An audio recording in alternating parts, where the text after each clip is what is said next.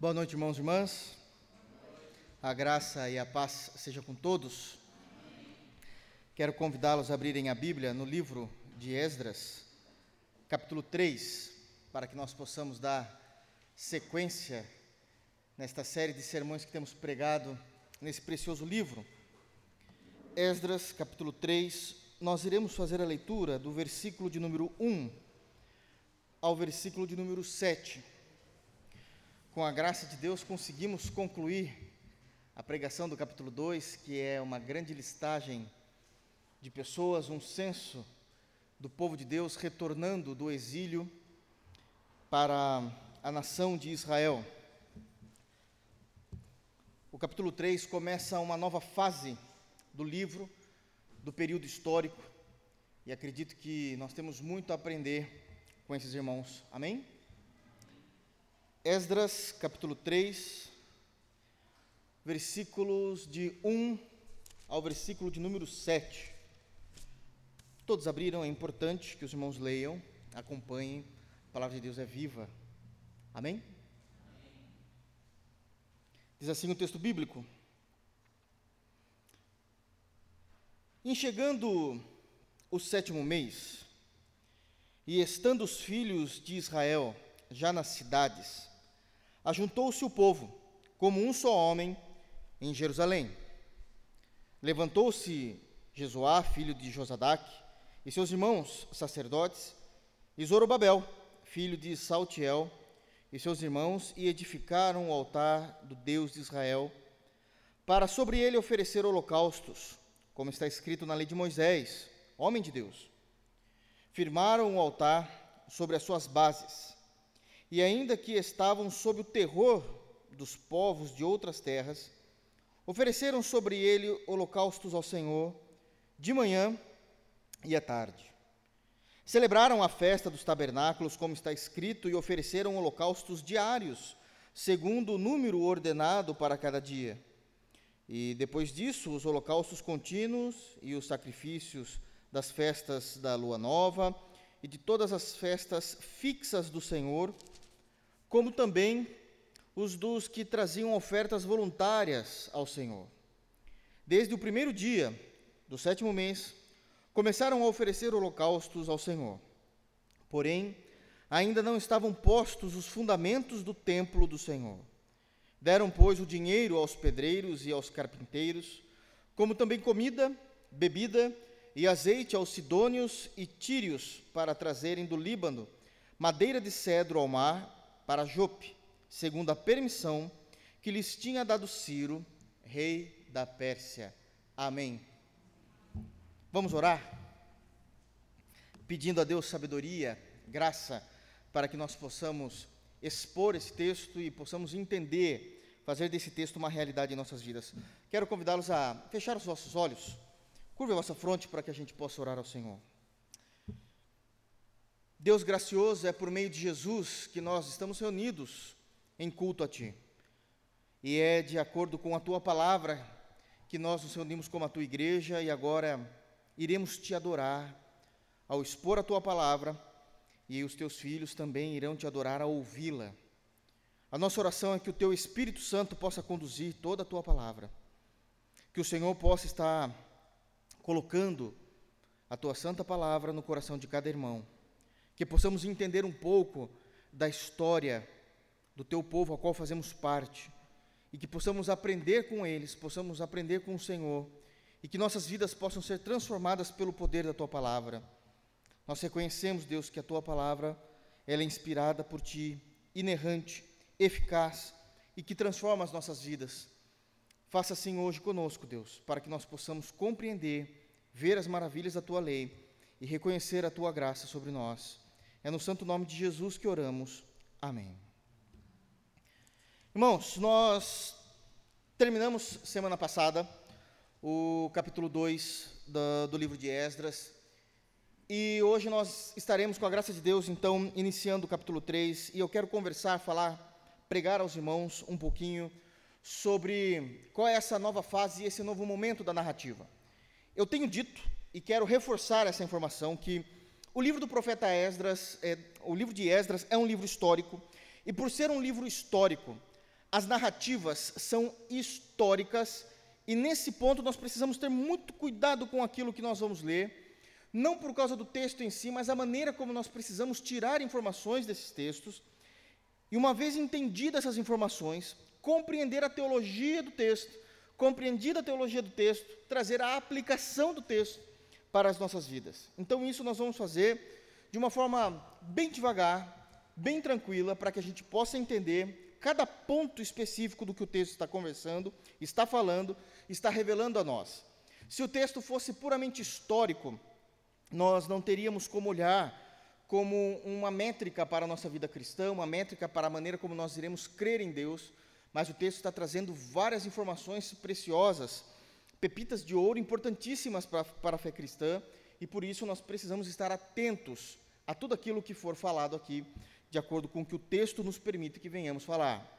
Um outro ponto é que, diferente dos livros proféticos, diferente dos ensinos dos apóstolos, em que os apóstolos são claros nas suas doutrinas e nas suas informações, o texto de narrativa histórica é aquele texto em que ele simplesmente está narrando o acontecimento, muito pouco ele vai tratar diretamente com aqueles que estão lendo, dizendo: Olha, vocês que leem, estou falando para vocês, a igreja de tal, é, Deus manda se dizer, o tempo todo, ele está simplesmente sendo narrado, e somos nós que precisamos, muitas vezes, correr atrás das informações do que o texto está dizendo, porque se nós fôssemos colocar esse texto, como nós chamamos no cinema de a quebra da quarta parede, onde aquele filme do nada passa a olhar diretamente a lente da câmera e falar diretamente com aquele que está assistindo o filme, e isso não acontece. Isso é muito mais simples e comum de acontecer nos livros poéticos, nos livros sapienciais, que nós conhecemos de sabedoria das Escrituras, nos, nos próprios livros proféticos. No Novo Testamento, isso é mais diretivo, mas aqui na construção histórica e nas narrativas históricas, nós precisamos estar um pouquinho mais atentos a essas informações para que a gente não venha se perder, ok? A guisa de introdução, o que, eu queria falar com os irmãos já de imediato? A situação toda mudou. Nós temos aqui um intervalo de tempo em que ele não é falado com clareza. Termina-se o capítulo 2 dizendo que todo o povo estava se movimentando e voltando do Império Medo-Persa para Jerusalém, e o capítulo 3 simplesmente já inicia-se dizendo que eles já estão em Israel. Eles já estão em Israel. A narrativa bíblica é bem desse ponto. Existe um corte naquilo que está acontecendo, na narrativa que está acontecendo, e quando nós nos apercebemos, o capítulo 3 já inicia claramente dizendo que todo o povo já chegou em Israel, todo o povo já está estabilizado em suas casas. Existem aqui alguns pormenores que podemos tratar aqui, permitindo Deus, permitindo o tempo, mas importan é importante dizermos que a narrativa expressa dessa caminhada de 1.100 quilômetros do Império Medo-Persa onde eles são libertos, até chegar na nação de Israel, isso não é contado aqui em Esdras. Então agora nós já estamos lá. O povo de Deus já se chegou na terra prometida, já retornaram. E é a partir dessa perspectiva de um povo que já chegou em sua terra, de um povo que recebeu a bênção de Deus eh, e que agora já está desfrutando do seu lugar, já se sentem como nação e não mais como escravos. É a partir dessa perspectiva que nós precisamos e lemos o texto a partir do capítulo 3. Então, o capítulo 1 deixa muito claro que ainda eles estavam é, debaixo do poder medo-persa, não, não eram mais cativos, porque Deus já tinha levantado Ciro, trabalhamos muito esse ponto. O capítulo 2 é aquela movimentação deles saindo, e aqui precisa-se ter uma compreensão muito importante. O capítulo 2, embora seja Esdras narrando, escrevendo, contando com detalhes as famílias e os serviços eclesiásticos que Deus levanta, Esdras está contando os três retornos, as três caravanas, a primeira com Zorobabel, a segunda com ele e a terceira com Neemias. Ele está contemplando todo o retorno dentro do capítulo 2. E no capítulo 3, ele vai começar a narrativa de que, irmãos, já estamos aqui. Foi assim que aconteceu quando nós já estávamos estabelecidos em nossa terra, quando o Senhor nos trouxe. Então é dentro dessa perspectiva que nós precisamos ler e entender o texto. E dentro disso, há muitas informações importantíssimas para a fé cristã e para as nossas aplicações do dia a dia. Amém? Dito isso, eu quero novamente ler com os irmãos O versículo de número 1. Olha o que é dito. Vamos prestar um pouquinho mais de atenção, porque isso aqui é muito importante naquilo que ele vai tratar. Diz assim: Em chegando o sétimo mês, e estando os filhos de Israel já nas cidades, ajuntou-se o povo como um só homem em Jerusalém.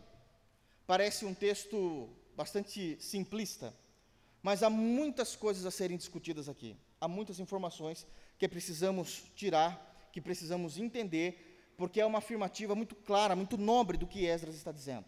Em primeiro lugar, eu já quero destacar aqui é, uma lição importantíssima, que é o cuidado de Deus sobre, sobre o seu povo. Prestem atenção no que ele está dizendo. E chegando o sétimo mês, e estando os filhos de Israel já nas suas cidades. O que é que ele está contemplando aqui para que a gente possa entender? O texto, ele vai dizer, quando ele coloca essa primeira frase no versículo, muitas informações a respeito de quem é Deus. Nós poderíamos falar aqui, mas não falarei porque eu já falei anteriormente, baseado também no livro de Esdras, mas poderíamos falar no amor de Deus, poderíamos falar na provisão de Deus, poderíamos estar falando que Deus é um Deus que cumpre suas promessas, porque todos eles ouviram aquela promessa há mais de 70 anos atrás, entenderam o que Deus iria fazer, Deus realizou o seu juízo, Deus terminou o seu juízo com 70 anos, Deus despertou Ciro, de, cumprindo a profecia de Isaías, levanta Ciro, Ciro os liberta. Então Deus é um Deus que cumpre as suas palavras, um Deus protetor, um Deus que de fato vem prover o seu povo, vem cumprir as suas promessas. Mas tudo isso já está inculcado de alguma forma nos, nos capítulos anteriores, no capítulo 1 e no capítulo 2. Mas a maneira como Esdras vai escrever o início do capítulo 3, o foco dele é o cuidado de Deus com o seu povo. Uma coisa é o Deus que cumpre promessas.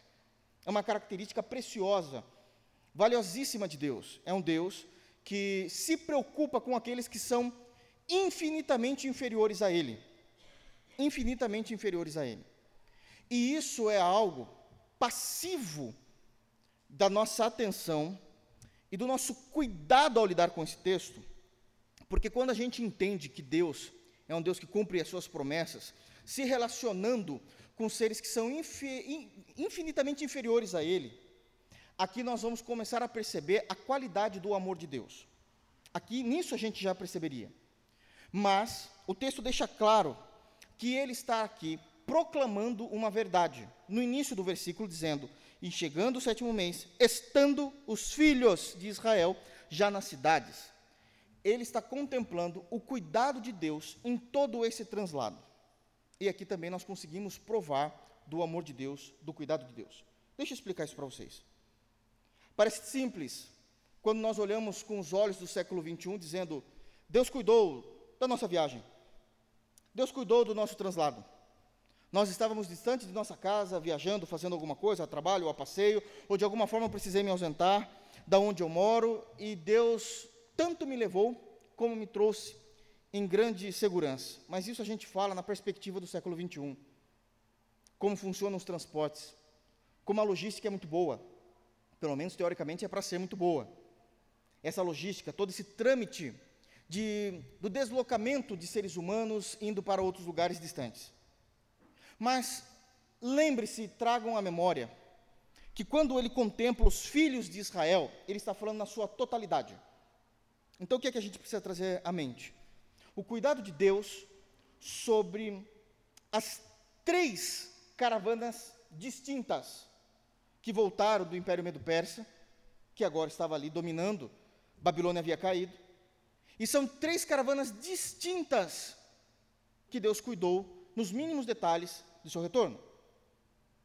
Não apenas isso, mas também é Deus cuidando, não apenas de três caravanas, mas Deus cuidando do seu povo debaixo de três lideranças distintas: a liderança de Zorobabel, depois de muito tempo, a liderança de Esdras. Depois de muito tempo, a liderança de Neemias. Nós percebemos o cuidado de Deus em cada movimento dessas três caravanas, sob essas três lideranças. E o cuidado de Deus no retorno, sob três tempos distintos. Um momento é o momento em que eles retornam com Zorobabel. A primeira caravana sai e se vai.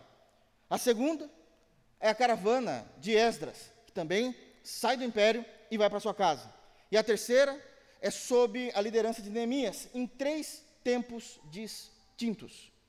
Três caravanas, três lideranças, três tempos distintos.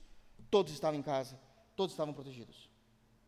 Num caminho de 1.100 quilômetros, debaixo de perigos terríveis, sem nenhuma segurança nas estradas, nas rodovias, caminhando, caminhando, retornando, porque não havia meio de locomoção para todos, e Deus guardando dos mínimos detalhes a cada um. Deus cuidando dos mínimos detalhes. Isso começa a provar que o cuidado de Deus é um cuidado amoroso. E aqui eu quero também falar um pouquinho sobre a compreensão que nós precisamos ter do amor de Deus nesse ponto, a maneira como ele está dizendo que estando os filhos de Israel já nas suas cidades, ele está proclamando uma vitória do povo de Deus. E essa vitória veio através do amor de Deus. E o amor de Deus, ele é classificado o tempo todo nas Escrituras. É que nós não percebemos. Geralmente nós nos apontamos muitas das vezes na seriedade das doutrinas, e assim deve ser, mas esquecemos de olhar para o amor de Deus, porque nós sabemos que nós, como alvos do amor de Deus, tem que ser somente e unicamente por meio da graça. Nós não somos merecedores desse amor. E isso talvez traga uma, um distanciamento de nós como igreja, de reconhecer, trabalhar com cuidado, examinar, disseminar de forma minuciosa o amor de Deus. Mas é só os irmãos prestarem atenção e a gente percebe que o amor de Deus ele sempre foi muito bem visto nas Escrituras. Uma primeira característica, o amor é o mesmo. O amor de Deus é sempre o mesmo. Mas a gente consegue destrinchar isso em algumas características. Quando a Bíblia fala do amor de Deus, o primeiro amor que ela cita, eu acredito que eu tenho que falar dessa forma mesmo, não tem outra forma, é o amor de Deus. E o que eu quero dizer com o amor de Deus? É o amor em que a Trindade se ama. É o relacionamento dentro da própria Trindade. Deixa eu falar uma coisa para os irmãos. A Trindade consegue se olhar para o outro. A Trindade na sua realidade, na sua eternidade, consegue contemplar a outra pessoa dessa deidade maravilhosa como uma pessoa amável e perfeita. A Trindade se ama em si só. E isso já complementa, isso já completa a Trindade.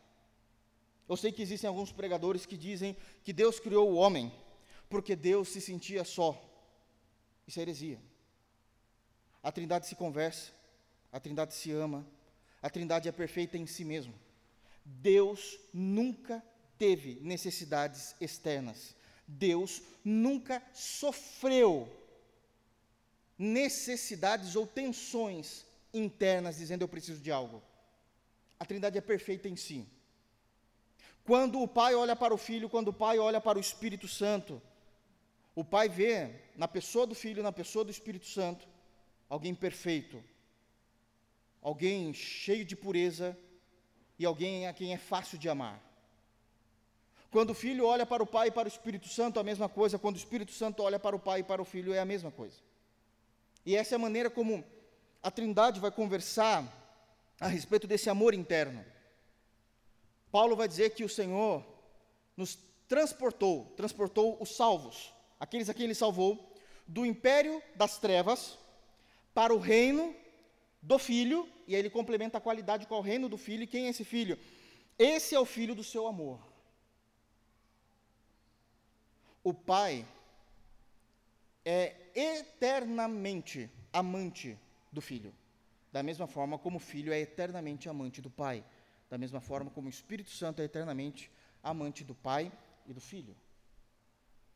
Este é o amor de Deus intratrinitário, é a maneira como as Escrituras falam desse amor. E isso é tão sério que o tempo todo a gente não percebe. Nós nos falamos, nós somos filhos de Deus, somos filhos de Deus, uma vez que somos salvos em Jesus. Isso é uma verdade. Isso é uma verdade. Mas quando nós começamos a buscar essas informações desde o cerne dessa doutrina, dessa teologia, o texto bíblico diz que Jesus é o filho unigênito do Pai. Ele é único.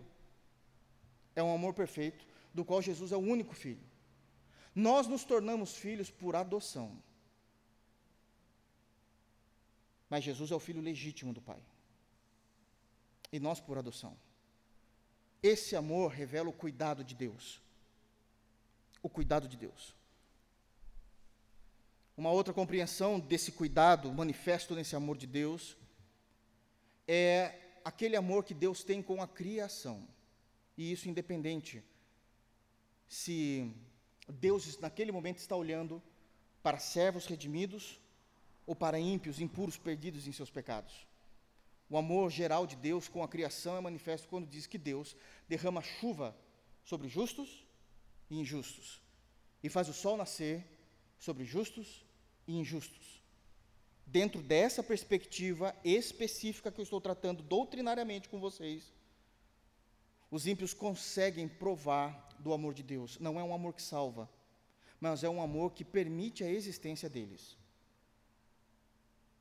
Permite a existência deles. E essa existência é eterna, tanto para os crentes em Jesus, como para os ímpios. A diferença é onde passarão a eternidade. Deus nunca irá aniquilar os ímpios. Deus sempre manterão eles vivos para o seu juízo. Uma outra característica que nós temos do amor de Deus é o amor moral. Deus ama quando homens andam corretamente diante dele, e essa moral é a moral bíblica, não estou falando da moral da cultura em que cada um possa viver, mas a moral da aliança. Vocês querem perceber? Os Salmos diz o seguinte: que Deus se alegra na morte dos seus santos. Porque Deus contempla isso de outra forma. E se é um santo é porque andou corretamente diante dele. Salmos também diz que Deus não se alegra na morte do ímpio porque sabe qual é o fim deles. É um amor, essa alegria é movida por um amor moral de Deus. E isso nós conseguimos ver claramente num outro êxito, numa outra caravana que se aconteceu há muitos e muitos anos atrás, antes de Esdras, que é quando Deus libertou o povo do Egito. Enquanto que o povo andava corretamente, Deus se alegrava sobre o povo, Deus derramava bênção sobre o povo. Quando o povo pecava contra Deus, Deus se irava e trazia juízo sobre o povo, e o amor de Deus era mostrado especificamente, dentro desse contexto que estamos falando, num amor moral de Deus. Mas quando sai da moralidade, nós temos uma outra compreensão do amor de Deus. O amor eletivo de Deus. O Senhor revelou isso a Moisés e o Senhor revelou isso a Paulo. Que Deus teria misericórdia de quem ele quisesse ter misericórdia. E Deus não teria misericórdia de quem ele não quisesse ter misericórdia. Deus, ele amou a Jacó, mas aborreceu a Esaú. Deus amou os salvos, os quais ele elegeu antes da fundação do mundo. E Deus aborreceu, odiou daqueles a quem ele não elegeu. É um assunto caro, dolorido, que precisa ser muito bem explanado nas Escrituras, pregado sobre isso. Já falamos sobre isso algumas vezes, mas é bíblico. A maior referência que temos disso é Romanos, capítulo 9, em que Paulo vai trabalhar claramente dizendo que Deus elegeu Jacó não porque ele fez algo, mas antes que os gêmeos nascessem, ele já tinha eleito conforme o propósito da sua própria eleição. E existe o amor relacional de Deus. É uma característica que a Bíblia trata. E esse é um amor relacional. O tempo todo é um amor em que se cresce a intimidade entre o Deus Todo-Poderoso e o homem falho salvo por Ele, e Deus vai se relacionando em amor. Porque um dia Deus disse que com o amor eterno Ele nos amou. É um amor que nós não merecemos, é um amor que nos constrange. Mas com o amor eterno Ele nos amou. E ao nos amar, Ele cuida. Ele cuida. Quando Esdras está dizendo, e estando os filhos de Israel já nas cidades, ele está mostrando o cuidado de Deus através das características do amor de Deus. Nós precisamos, dentro das nossas possibilidades, corresponder a esse amor. Corresponder a esse amor. Ele espera isso de nós. Ele espera isso de nós. Então, esse é um cuidado. Ainda também, quando ele continua dizendo: estando nós, filhos de Israel, já nas cidades, sabemos que Deus cuidou em amor de três caravanas, sob três lideranças, em três tempos distintos, e todas essas informações eram informações públicas. Isso também denota o cuidado de Deus. Não eram informações secretas. Ciro já tinha decretado a todo o reino. Ciro já tinha falado lá no início de Esdras que pessoas iriam voluntariar suas ofertas ao povo de Deus para a reconstrução do templo, inclusive. Todos estavam sabendo que o Deus de Israel tinha tocado no coração de Ciro e controlado Ciro para que de alguma forma ele libertasse esse povo, e Ciro assim o fez. Era uma informação pública, trocando em miúdos. As três caravanas, os três líderes e nos três tempos, Israel o tempo todo foi um alvo fácil da maldade, dos ladrões, dos assassinos, dos criminosos. Nada aconteceu. Nada aconteceu. Porque se levantar contra Israel, na caminhada, na caravana de retorno, era se levantar contra os preceitos do próprio Deus, contra os decretos do próprio Deus.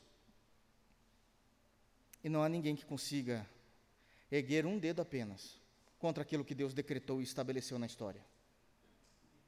É o cuidado de Deus que Esdras está revelando claramente aqui nesse texto, quando ele diz: em chegado o sétimo mês, e estando os filhos de Israel já nas cidades.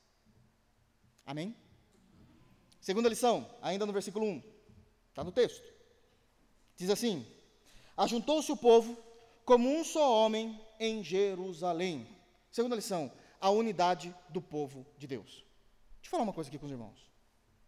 O povo voltou, se estabeleceu, depois de 70 anos de cativeiro, mais alguns, mais alguns tempos e anos, inclusive, para que pudessem ser libertos, montar as caravanas. Nós sabemos como demorou e a distância entre essas caravanas, mas quando eles chegam lá, está muito claro ainda na mente do povo de qual tribo eles faziam parte, qual era a região de Israel em que eles deveriam fazer morada, cada um de acordo com a sua tribo, nós sabemos que eram 12 tribos divididas.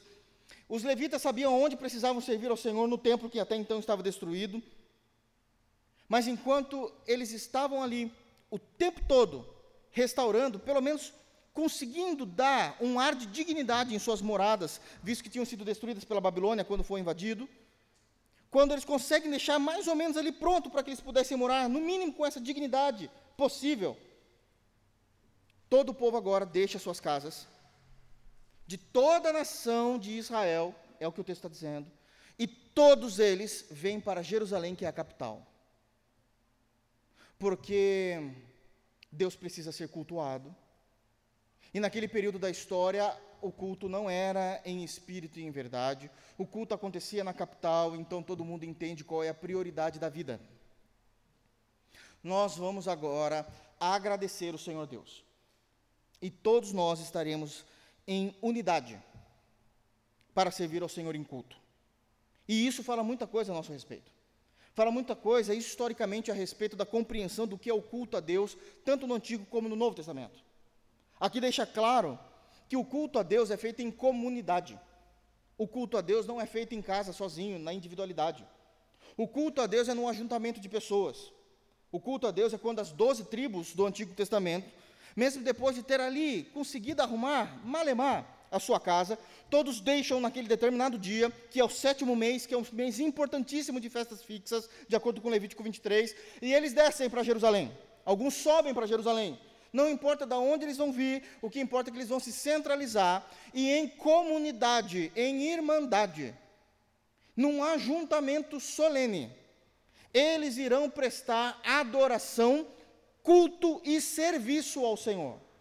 E isso é feito no ajuntamento dos santos. Assim também é no Novo Testamento. No Novo Testamento. Nós temos batido bastante nessa tecla, não necessariamente porque haja necessidade na igreja local, mas para que a gente possa entender o porquê é que o culto é feito em comunidade. A ceia é feita em comunidade. O batismo é publicamente diante da comunidade. A confissão de fé é diante da comunidade. As cartas de Paulo foram às igrejas, às comunidades. Pedro escreve às igrejas da diáspora, das comunidades.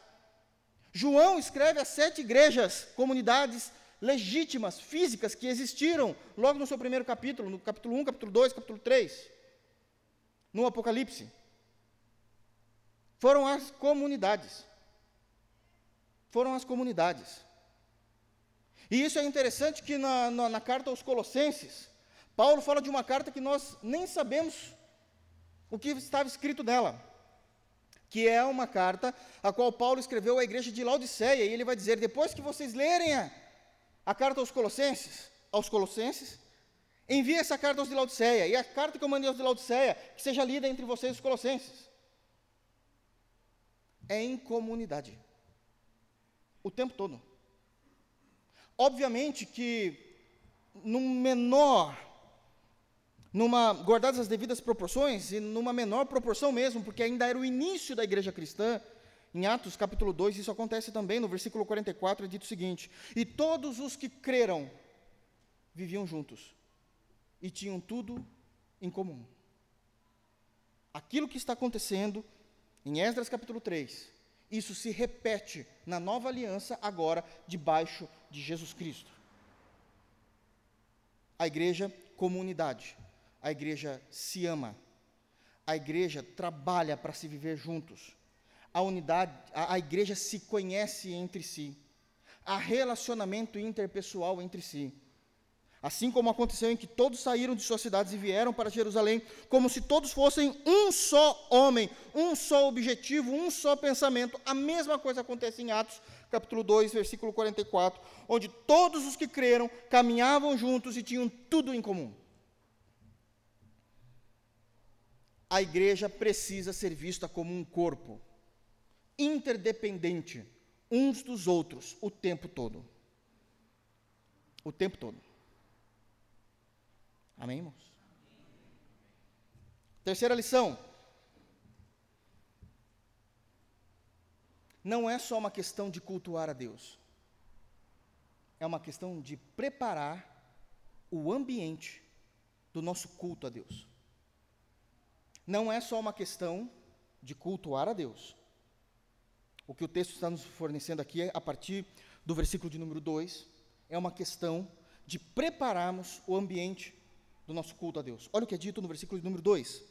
Levantou-se Jesuá, filho de Josadac, e seus irmãos sacerdotes, e Zorobabel, filho de Sealtiel, e seus irmãos, e edificaram o altar do Deus de Israel, para sobre ele oferecerem holocaustos, como está escrito na lei de Moisés.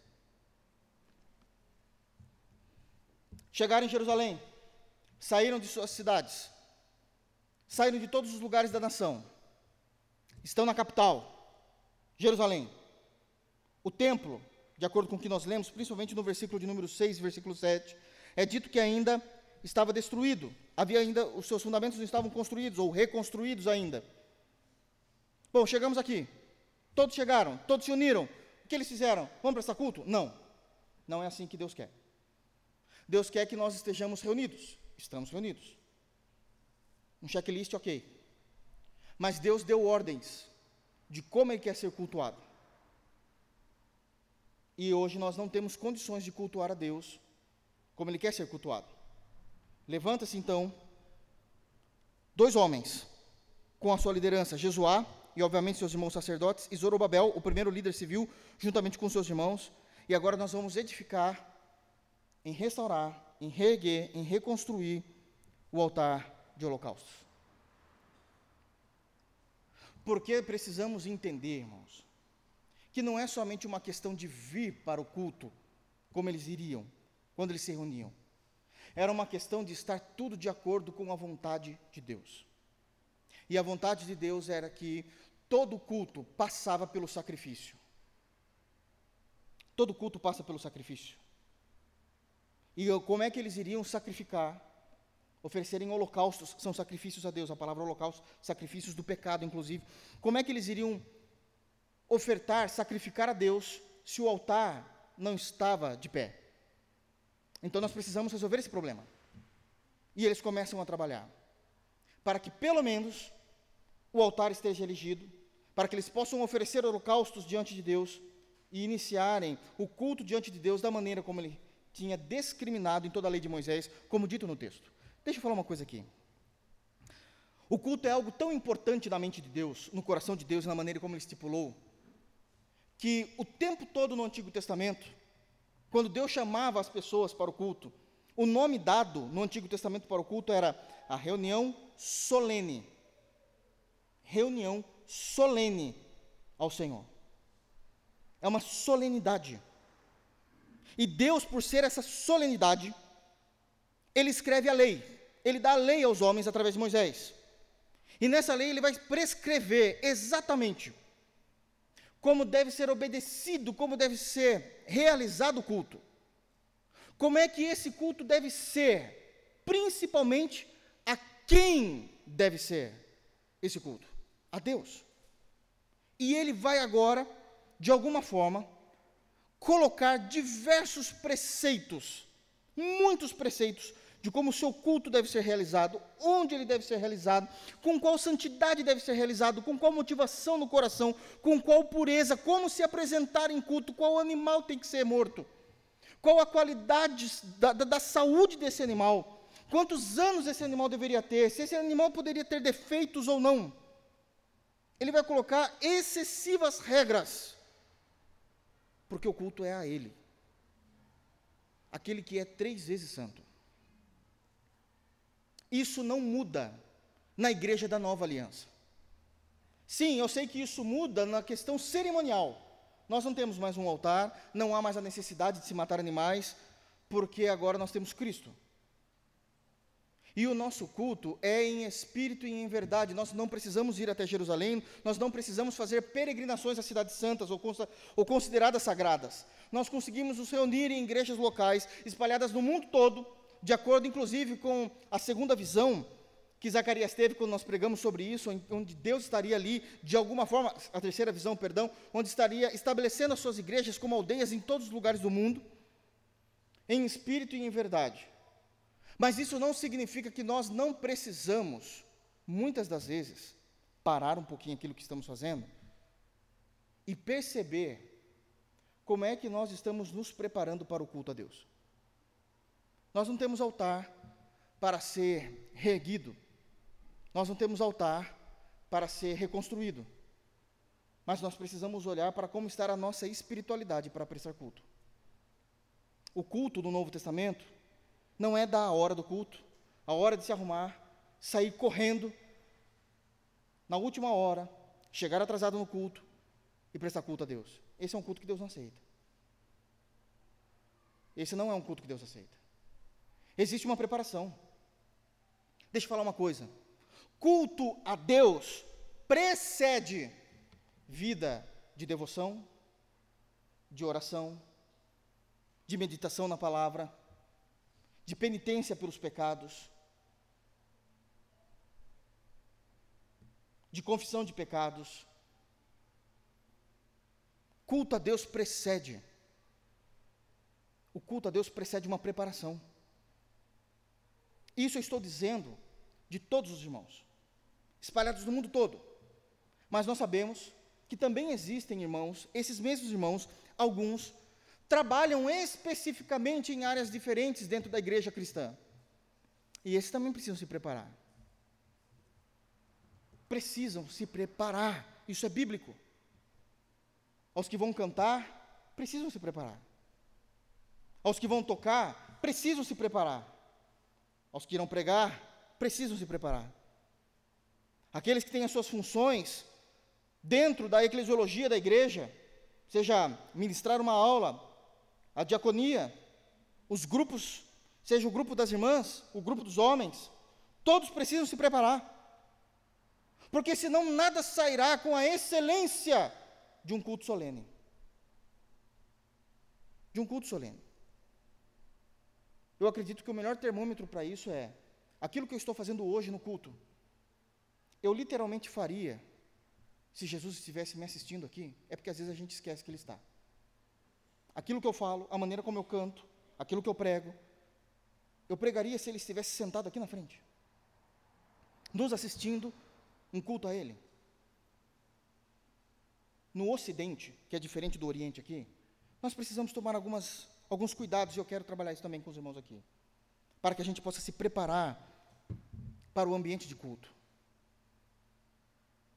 Se tem uma das coisas sagradas, não para Deus, mas para o povo do Oriente, perdão, para o povo do Ocidente, é aquilo que nós chamamos de final de semana. Ah, se tocar no meu final de semana. Mas deixa eu falar uma coisa. Cuidado para que o estilo de vida que você tem no seu final de semana não atrapalhe o seu culto a Deus. Cuidado para que o estilo de vida que você tem no seu final de semana não destrua o dia do Senhor. Às vezes a gente quer aproveitar tanto os nossos descansos, o nosso final de semana, ter o prazer, o descanso, eu sei, por causa de uma semana difícil de trabalho, estudo e tudo aquilo que a semana nos coloca, que a gente vai dormir tão tarde, e sabendo, no nosso caso, que o culto é pela manhã no domingo, que a gente levanta sem vigor espiritual, sem vontade, por obrigação, e sem aquela energia que deve estar disposta para um culto a Deus. Cuidado em fazer isso. Que haja preparo. Que haja preparo. Cuidado com os compromissos que nós, como crentes, marcamos nos finais de semana. Não porque eles são errados, mas se aquele compromisso for dificultar a minha vida com Deus, por que eu vou marcar isso? Porque domingo é dia do Senhor, irmãos. Domingo é dia do Senhor e tanto Jesuá como Zorobabel entenderam isso muito bem. Não dá para a gente servir a Deus do jeito que está aqui. Precisamos, de alguma forma, preparar o ambiente, reconstruir o altar de sacrifícios para que a gente possa oferecer holocaustos. E por que oferecer holocaustos? Porque não existe culto a Deus sem antes haver expiação pelo pecado. Eles não podiam cultuar a Deus se os pecados não fossem expiados. Nós também não conseguimos cultuar a Deus se nós não passamos uma semana expiando os nossos pecados, consertando a nossa vida diante de Deus. Nós somos crentes em Jesus, há uma aliança, o Cordeiro perfeito de Deus. Como é que nós temos coragem de viver durante a semana como se Deus nem existisse, não dando a Ele a nossa vida, a nossa devoção, a nossa purificação, a nossa santificação, a expiação de nossos pecados, por meio dos recursos que nós temos no Novo Testamento, e domingo se apresentar diante de Deus com hipocrisia levantando as nossas mãos. É isso que o povo de Deus fez quando já estavam lá em Israel. Vamos restaurar o altar, precisamos expiar os pecados, precisamos preparar o ambiente do nosso culto. Preparado, pecado expiado, agora iremos oferecer um culto uma reunião solene ao nosso Deus. Quarto lugar, quarta lição que nós temos aqui ainda no versículo 2, bem no finalzinho. Quem nós somos em Jesus, quem nós somos em Jesus, deve ser o referencial para os outros. Olha o que é dito no final do versículo 2. Como está escrito na lei de Moisés, homem de Deus. Isso aqui não está à toa. Não está à toa. Sabe por que não está? Preste atenção. Pense comigo. Moisés já está morto. Moisés não tem, em muitos anos, inclusive, há muitos anos ele já está morto. Segundo lugar, Moisés, como pessoa, não a lei de Moisés. Moisés, como pessoa, já não tem mais autoridade nenhuma sobre eles. Não tem mais autoridade nenhuma. Terceiro lugar, nós vemos claramente que no texto, Moisés não é um personagem principal, muito menos um personagem secundário. Também não é um personagem terciário. Moisés só é citado por causa da lei e não por causa da sua pessoa.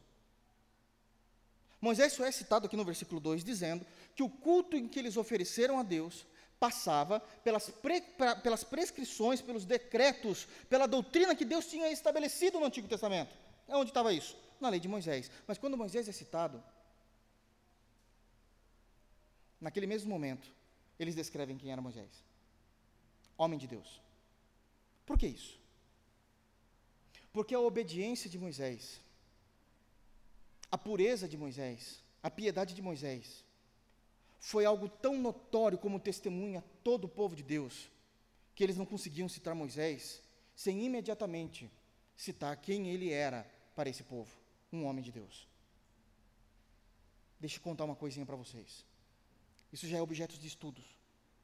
Aquilo que nós mais amamos, aquilo que nós mais amamos e aquilo a que nós mais damos valor, é aquilo ao que mais nós nos entregamos. Aquilo que mais amamos e aquilo que nós damos maior valor em nossa vida é aquilo a que mais nós nos entregamos. E aquilo a que nós mais nos entregamos é a característica principal que as pessoas veem em nós. Nos crentes, não tem opção. Não tem opção. Para os crentes em Jesus, é o primeiro mandamento. Nós amamos a Deus acima de todas as coisas, de todo o nosso coração, de toda a nossa alma, de toda a nossa força, de todo o nosso intelecto. Ele é o alvo da nossa adoração. O Deus Trino é o alvo do nosso amor maior. É aquilo que há de mais importante para nós. Pode nos faltar tudo, eu sei que isso é terrível de se falar, mas só não pode nos faltar Jesus.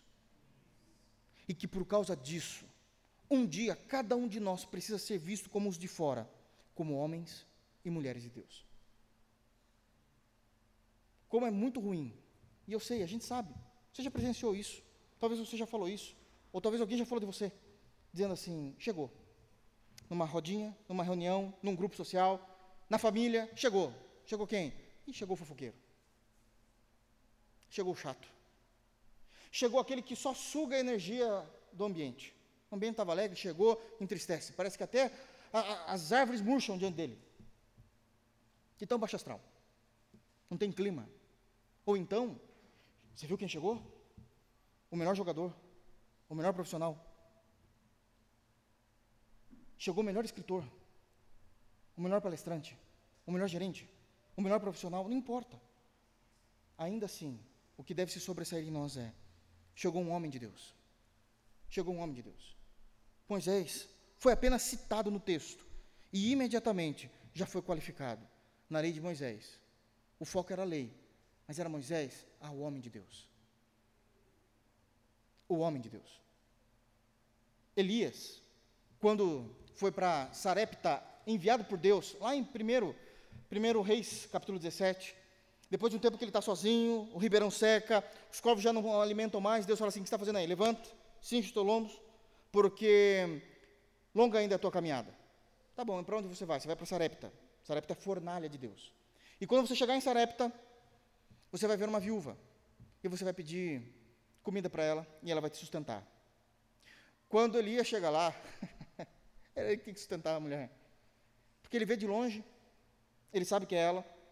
Ele chega até ela e fala: Me dá de comer. Ela fala assim: Meu senhor, não tenho nada. Só estou pegando isso aqui para fazer o último bocado de pão para que eu e meu filho morramos. Comamos e morramos. E ele fala: Então, mas não é isso que Deus está mandando dizer. O que Deus pediu para fazer é que você me sustente. Você imagina falar isso para alguém que está cozinhando o último bolo para o teu filho e esperando a morte? Era exatamente isso que estava acontecendo. Mas ele vai de acordo com a palavra de Deus. Porque ele crê em Deus. Ele sabe em quem tem crido. E a mulher não fica muito feliz, mas ela fala: Vamos lá. E nós sabemos do milagre. Deus encheu a botija, teve como comer por muitos dias, mas acontece algo terrível. A barriga estava cheia, mas o menino morreu. E ela fala: Como é que você faz isso? Eu te abençoei, eu te dei, eu obedeci. E Elias vai lá e ora pelo menino, e o menino volta. E ela olha para esse homem e diz: Agora eu sei que da tua boca está a palavra de Deus. Sabe por quê? Porque ele honrou Deus. Ele manifestava Deus aonde ele estava. Eu sei que pode ser que a gente não venha ressuscitar ninguém, nunca na nossa vida. Mas a gente crê que se for da vontade de Deus, o morto levanta. A doença é curada. Os milagres acontecem. E nós devemos viver o tempo todo sabendo que Deus faz o que quer. E o tempo todo a gente vive através do testemunho daquilo que Deus mandou nós testemunharmos, a Sua palavra, homem de Deus. Isso é importantíssimo. Isso é importantíssimo. Quinto lugar. Restaurar as bases da nossa fé. Restaurar as bases da nossa fé. Olha o versículo 3. Firmaram o altar sobre as suas bases. Firmaram o altar sobre as suas bases. O que é que Esdras está falando para nós aqui? Que quando tanto Jesuá como Zorobabel e os sacerdotes, aqueles que estavam trabalhando com ele, foram reconstruir o ambiente de culto, eles restauraram o altar exatamente no antigo alicerce onde ali já havia existido o altar antes da invasão da Babilônia. Foi exatamente no mesmo lugar. Firmaram um altar sobre as suas bases. Eles sabiam onde estavam a base do altar. E ali firmaram essas bases, reconstruíram novamente, usando os mesmos alicerces, as mesmas bases, os mesmos fundamentos do antigo altar. Porque Deus queria que fosse exatamente ali, naquele mesmo lugar, Deus não tinha mudado. É, era somente para reconstruir, não construir do zero algo novo, mas reconstruir exatamente do lugar onde estavam. E eles olham a base do altar e reconstroem o altar nas suas bases. E é a partir do versículo 3, quando eles firmam um altar sobre as suas bases, que a fé do povo que voltou do exílio começou a fazer sentido novamente. Porque eles restabelecem um altar sobre as suas bases e começam a oferecer sacrifícios, os pecados espiados, e eles começam a cultuar a Deus.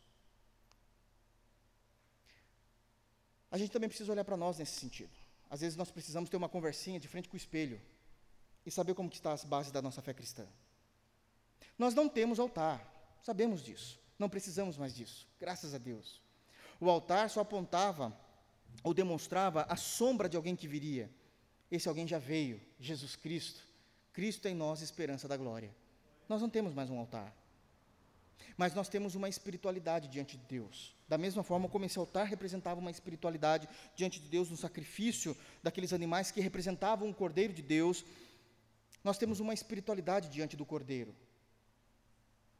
O altar é o que fazia aquela mediação para que o povo pudesse cultuar a Deus através dos sacrifícios. Nós, hoje, por meio de Jesus, já temos acesso a Deus, diz a carta aos Hebreus, no capítulo 4, a partir do versículo 16. Que nós já podemos chegar e entrar com confiança, com ousadia, diante do trono da graça de Deus, por causa de Jesus, e receber ajuda em tempo oportuno. O problema não é entrar diante do trono da graça, o problema é que a gente não entra. Quantos de nós, quando olhamos para trás, percebíamos que eram mais crentes em Deus antes? Quando nós olhamos a nossa história e víamos como nós buscávamos a Deus, como éramos tementes a Deus, como os nossos olhos choravam quando contemplavam a palavra de Deus, como os nossos joelhos de fato se dobravam mais diante das nossas camas em humilhação ao nosso Deus. Nós não precisamos restaurar o altar. Nós precisamos restaurar a nossa espiritualidade. E a nossa espiritualidade, ela precisa ser restaurada exatamente no mesmo lugar onde um dia ela existiu, se é que existiu. Só que as bases da nossa espiritualidade não estavam num lugar. As bases da nossa espiritualidade estavam firmadas em uma pessoa, em Jesus. E a pergunta é: o que foi que aconteceu que fez você parar de ter essa espiritualidade sadia diante de Deus?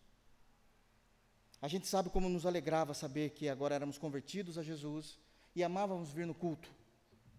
E talvez o culto agora é mera formalidade. Amávamos cantar a Jesus e agora a gente canta porque todo mundo está cantando. Amávamos levantar as nossas mãos puras. Paulo vai dizer: levantai as vossas mãos. E hoje a gente nem levanta. A gente só contempla o que os outros estão fazendo. O que foi que aconteceu que nos esfriou tanto? Bom, a resposta é simples. A nossa espiritualidade foi desconstruída. Porque de alguma forma a Babilônia, não o império, mas o sistema mundano, sem que a gente percebesse, destruiu a nossa espiritualidade. Os nossos achares, os nossos pontos de vista, as nossas convicções fora de Jesus. Nós precisamos restaurar a nossa espiritualidade em Cristo, irmãos. Senão não há culto a Deus senão não há culto a Deus. Eles firmaram um altar sobre as suas bases, que a gente possa firmar a nossa espiritualidade em Cristo novamente. Se não existir isso, não há culto, não há aceitação, não passa pelo sacrifício do cordeiro. E como é que a gente faz isso? Bom, o Apocalipse fala para a igreja de Éfeso para a gente se lembrar aonde foi que a gente perdeu o primeiro amor. E aí a gente se lembra onde foi que a gente tropeçou e começa de lá de novo. Do mesmo lugar, da mesma base, reestruturando a nossa espiritualidade. Reforçando a nossa espiritualidade. Algumas palavras que muitas vezes nós reformados não gostamos de usar, mas a verdade é que a gente precisa restaurar a nossa espiritualidade. Precisamos restaurar isso diante de Deus. Urgentemente. Urgentemente. Para depois prestar culto. Versículo 3 continua dizendo o seguinte: firmaram o altar sobre as suas bases e, ainda que estavam, prestem atenção, ainda que estavam sob o terror dos povos de outras terras, ofereceram sobre ele holocaustos ao Senhor de manhã e à tarde. Sexta lição. Crentes até o fim. Voltamos do exílio, arrumamos nossas casas. Sétimo mês chegou. O sétimo mês era extremamente observado. Levítico 23 pedia para ser observado o sétimo mês. Aqui era a festa dos tabernáculos. Todos descem ou sobem para Jerusalém. O ambiente não está propício para culto. Restaura o ambiente de culto. O altar está totalmente destruído. Restauramos o altar para oferecermos sacrifícios. Mas há as intempéries da vida. Foram muitos anos que eles ficaram fora da, de toda aquela terra, de toda aquela região de Israel. Somente presos no cativeiro, 70 anos. Mas quantos anos para voltarem? O total do retorno foram 92 anos, mais tempo do que o próprio cativeiro. O que acontece nesse período? Outros povos se apossam da terra. E enquanto eles estavam no cativeiro, os outros povos falavam: já não é mais a terra deles. Não, já não é mais a terra dos judeus. Nós fixamos moradas aqui. Mas Israel está destruído. E daí que Israel está destruído? Para nós, outros povos, não há interesse em Israel ser uma terra sagrada. Ser um ponto de encontro da fé dos hebreus. Nós somos outros povos. A gente vai fazendo nossa morada. É, aqui tem alguns pontos que precisam ser observados. O texto diz que havia terror dos povos sobre o povo de Deus. Isso significa então que, quando o povo de Deus retorna e está na nação de Israel, a, a terra não está devastada no sentido de ela está destruída, mas ela está habitada. A convivência com, com, com esses outros povos não é das melhores. Com certeza há ameaças de morte, é o terror, há perseguição, há guerras, há tribulações, há angústias, não há um convívio. Um outro ponto importante se dizer é que o próprio Deus diz o seguinte: tire esse povo da terra. Bom, é, tirar o povo da terra, senhor, a gente tira, mas o senhor sabe que não vai ser através da conversa, né? A gente não vai chegar e vai dizer, por obsequio, você pode sair da tua casa porque agora é minha? Não, irmão, senhor, vai ter sangue. Sangue vai ser derramado. Tá bom. Eu sou com vocês. Então não era um relacionamento amistoso. Enquanto eles estavam edificando o altar, para que eles pudessem prestar culto, havia uma pressão externa, diz o texto, o terror de outros povos o ameaçando, dizendo: a gente vai matar vocês. A gente vai destruir vocês. Quando vocês não se perceberem, se estiverem aí falando com Deus de vocês, a gente vai invadir tudo isso aí. Sabe o que eles fizeram? A gente presta culto. Se for para a gente morrer, que a gente morra em Deus. Mas o culto não pode parar. E eles, quando começaram o culto a Deus, eles ofereceram os holocaustos de manhã e à tarde. Isso significa que durante todo o dia eles prestaram culto a Deus. Porque nós somos crentes até o fim a nossa história, a história da nova aliança não é tão diferente. O mundo odeia a igreja de Jesus. A nossa igreja, a igreja, quando eu digo a nossa igreja, não falo da nossa igreja local, mas a igreja de Jesus chegou até nós e nós conseguimos ser inseridas nela, inseridos nela, através de muito sangue na história. A igreja o tempo todo foi perseguida na história. Muitos homens, irmãos, irmãs foram martirizados. O tempo todo foram atormentados, escorraçados, humilhados, violentados. Mas em toda essa história existe algo em comum. Algo em comum. A fé em Deus e o culto a Deus nunca pararam. A fé em Deus e o culto a Deus nunca pararam. Se tem uma geração que não vê problemas no culto parar, é a nossa.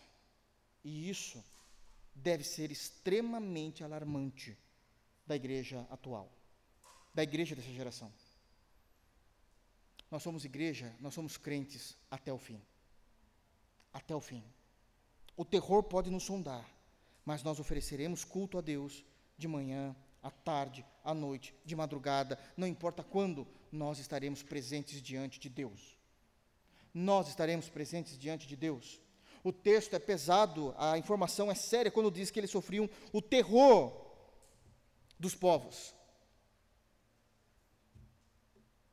E às vezes é justamente nisso que nós caímos no erro. Às vezes a gente não está sofrendo terror nenhum. É que o nosso fim de semana foi, foi, foi, foi muito baladeiro, né? Levantar cedo para o culto.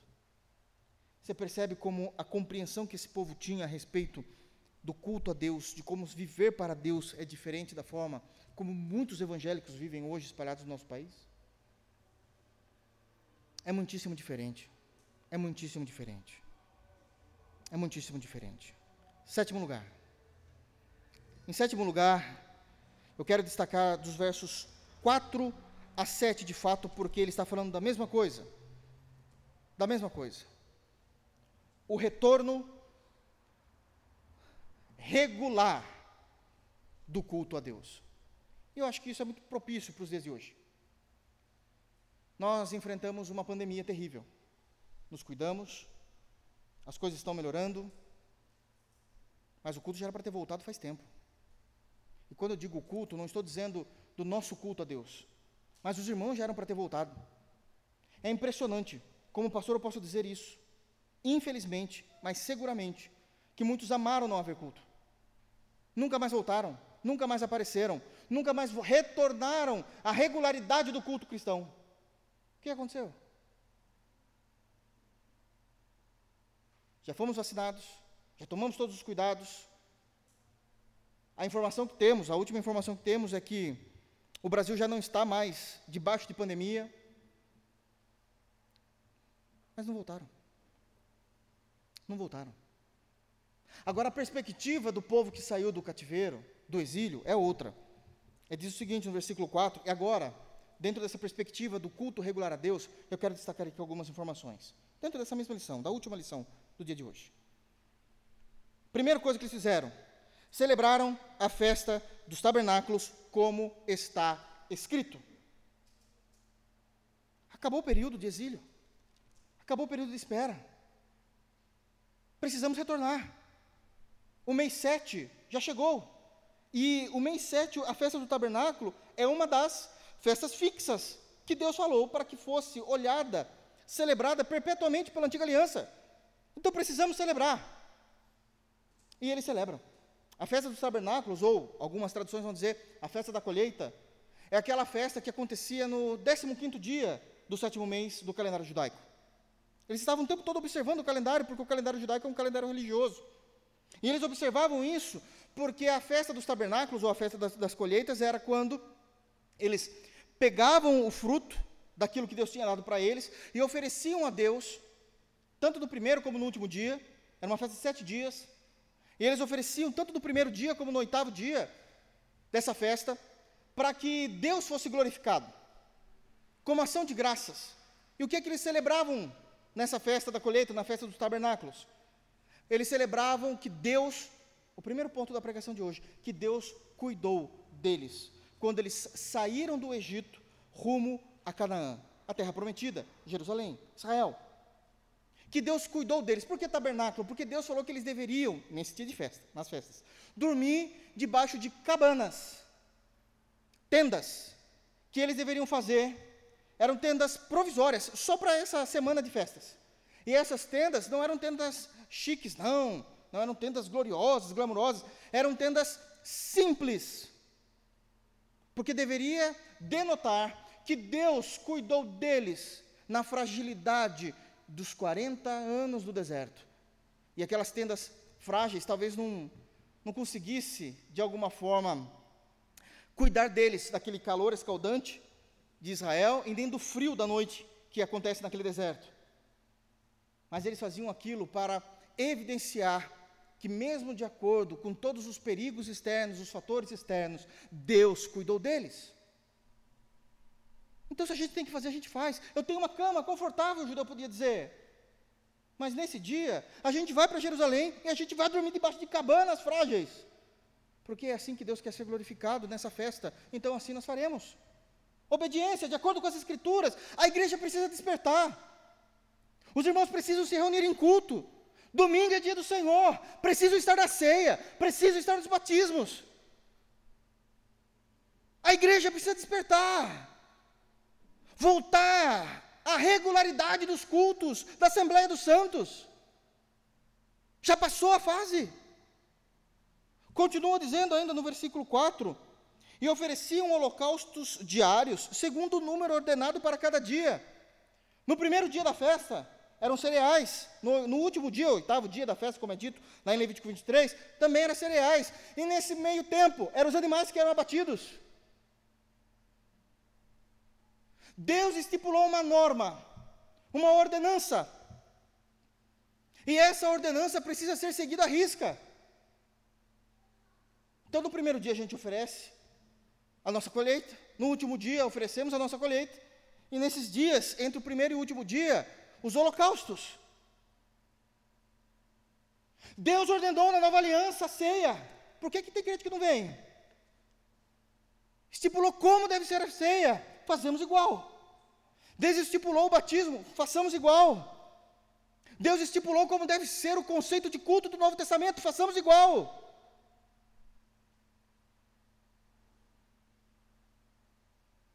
A igreja precisa retornar, precisa ser avivada. Eu tenho orado todos os dias pela nossa igreja. Deus traz avivamento ao coração daquele povo. Traz fogo santo ao coração daquele povo para que eles vejam na nossa igreja local a importância de serem crentes em Jesus.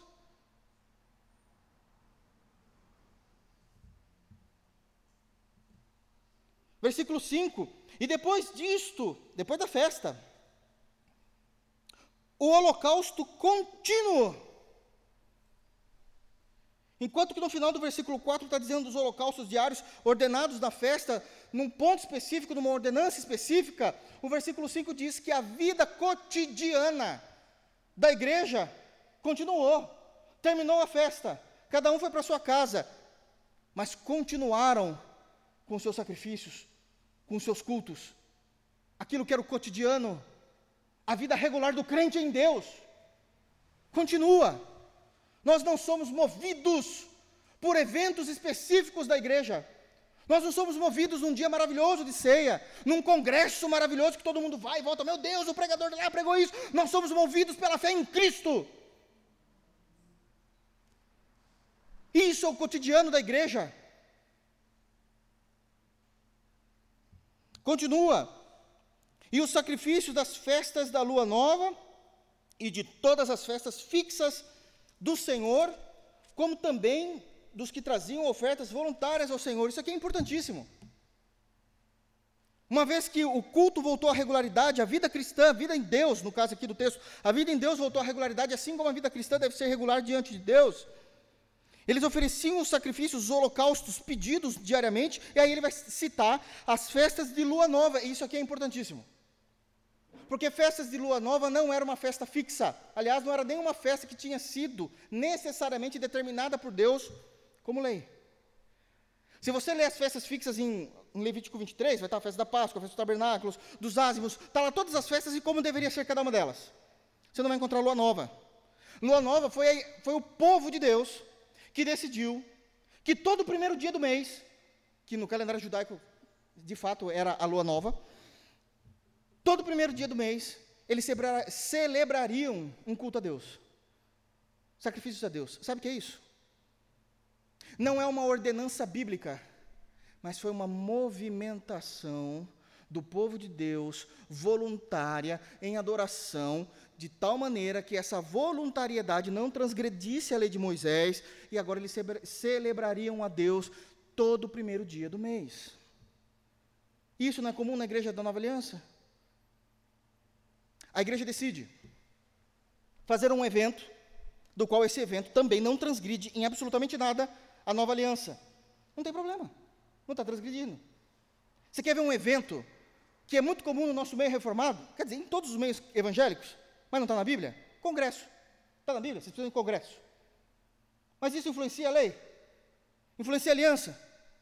Não influencia em nada, não destrói. Pode fazer. Celebrem. Geralmente as igrejas fazem o seguinte: vamos fazer aqui uma celebração, uma confraternização, aniversário da igreja. Isso está na Bíblia? Não está. Transgride a nova aliança? Não transgride. Celebrem, festejem, em Cristo, com pureza, com santidade, mas com alegria em Deus. Vamos fazer aí um culto específico, porque é a época do Natal. Está na Bíblia? Está na Bíblia. Nós fizemos semana, no início dessa semana, domingo, um culto voltado à ressurreição. Está dizendo que precisa fazer um culto de ressurreição? Mas influencia biblicamente? Não influencia. Destrói algum argumento bíblico? Não destrói. Então faça.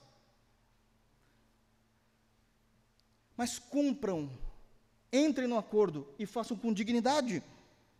Agora sim, falando de luas novas, e depois eles passam, de todas as festas fixas do Senhor, que é todas as festas que estão enumeradas, descritas em Levítico capítulo 23, e também eles ofereciam ofertas voluntárias a Deus. Esse é o cotidiano da igreja, o culto regular. Acorda, volta, já voltou. Precisamos estar atentos, ativos.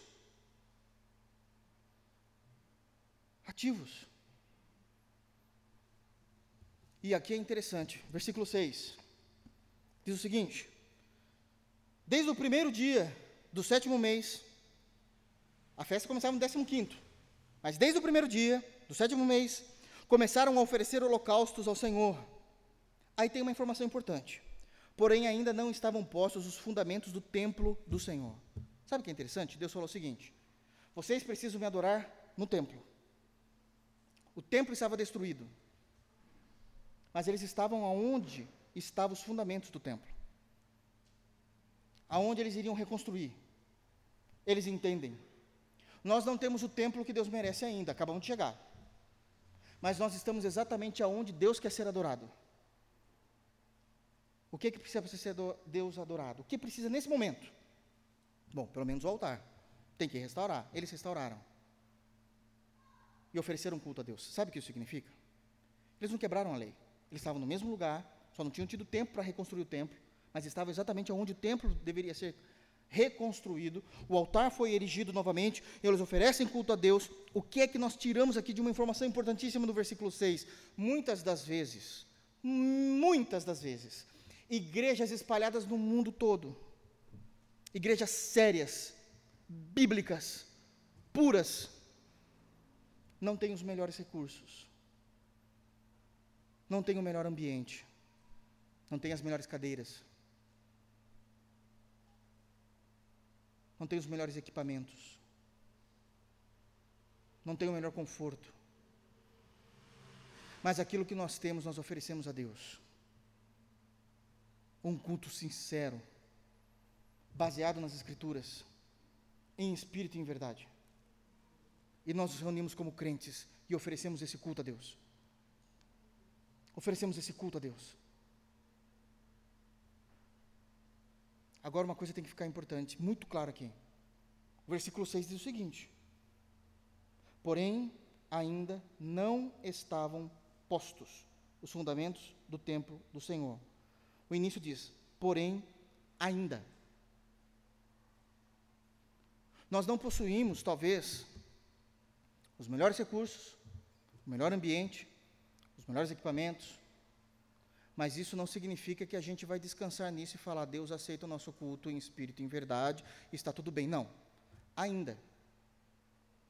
Oferecemos a Deus o nosso culto, fazemos o nosso culto com aquilo que nós temos hoje, de olho no futuro. Versículo 7.